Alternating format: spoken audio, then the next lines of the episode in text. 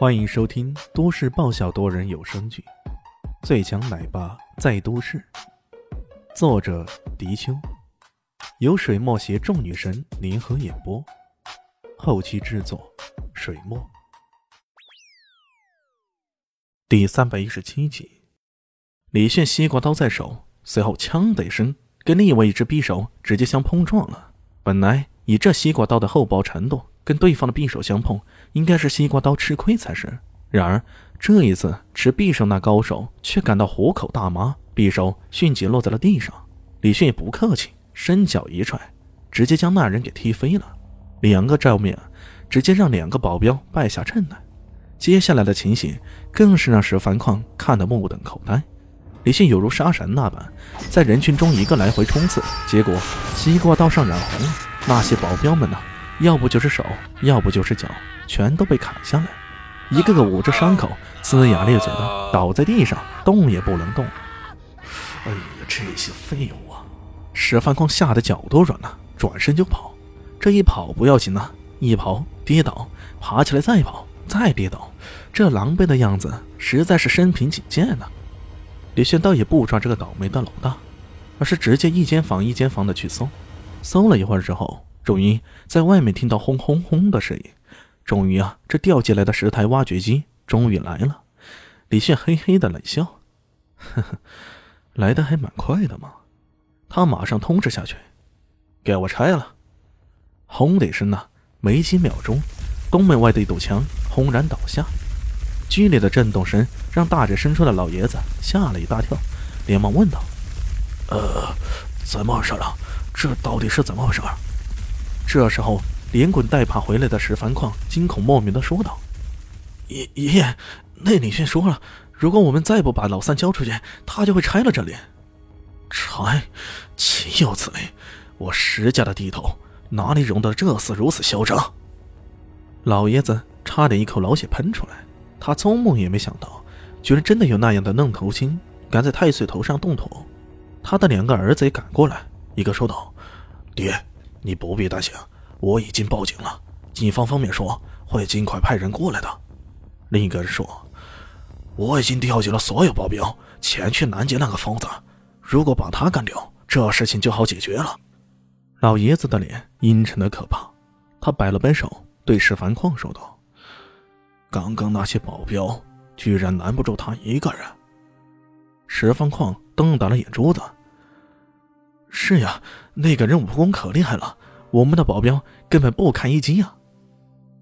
老爷子长长的叹了口气：“哎呀，行了，我到佛堂去一趟。”众人大惊啊！佛堂之中有一位石家的供奉，这位供奉也不知道多大年纪了，反正须发皆白，据说他是古武高手，境界已经达到宗师以上。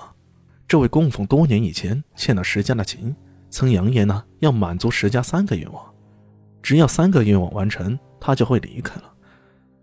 而在这十几二十年来，前面两个愿望已经被使用了，这最后一个愿望，老爷子就曾经说得很清楚，只有等石家面临无可逆转的困境时才可以使用，因为哪怕是东海省明珠市拥有一个宗室等级的护院，也并不是每个家族都能享受到的殊荣啊。石家一旦用光这些愿望，那也意味着石家也失去这等殊荣了。众人想制止，但老爷子沉着脸：“难道现在这个时候还不是家族面临的最大危机吗？”众人面面相觑，一时无话可说。轰的又是一声啊！也不知是哪里的墙又倒了。一个保镖慌慌张张跑进来，气喘吁吁的说道。不好了，不好了！那些挖掘机驶过来了，庭院、花木、房屋都要被他们给拆掉了。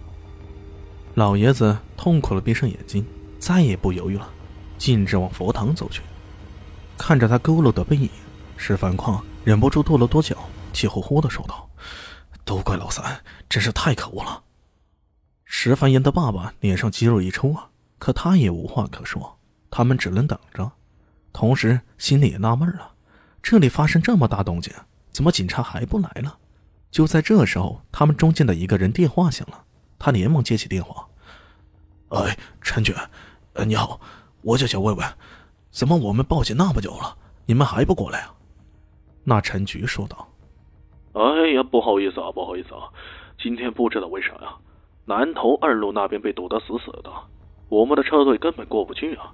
你们耐心等待一下吧。”这南头二路是旧城区的狭窄道路，本来是要拆掉重整的，只不过那里刚好有一处石家的旧宅，拆不了。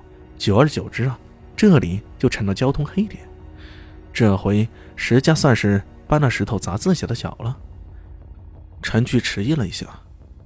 哦，对了，石先生，我又听到这样的风声，说这些挖掘机作业是得到城市规划局、城市建设局的许可的。他们是持证做工的，你看这其中会不会有什么误会啊？不会吧，这强拆还有理了？说说说，他们怎么说？石凡矿问道。哎呀，他们说这次强拆还拿到了相关文件，这……此话一出啊，所有人都张大了嘴巴，那嘴巴好像被活生生塞进了两颗鸭蛋似的。他们有所不知的是，在来之前，李俊就跟伊西斯打过招呼了。伊西斯以自己的通天之能，利用神力的人脉，在极短的时间内就拿到了这张合法拆迁的文件，这也是石家所意想不到的。这时候，轰隆隆之声接二连三的，那些墙体啊，早已经被拆得差不多了。接下来的强拆啊，是房子了。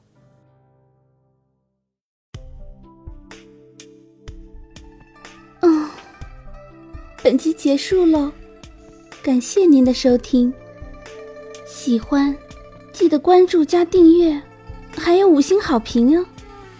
我是指引，哦不，我是周伟莹，我在下集等你哦。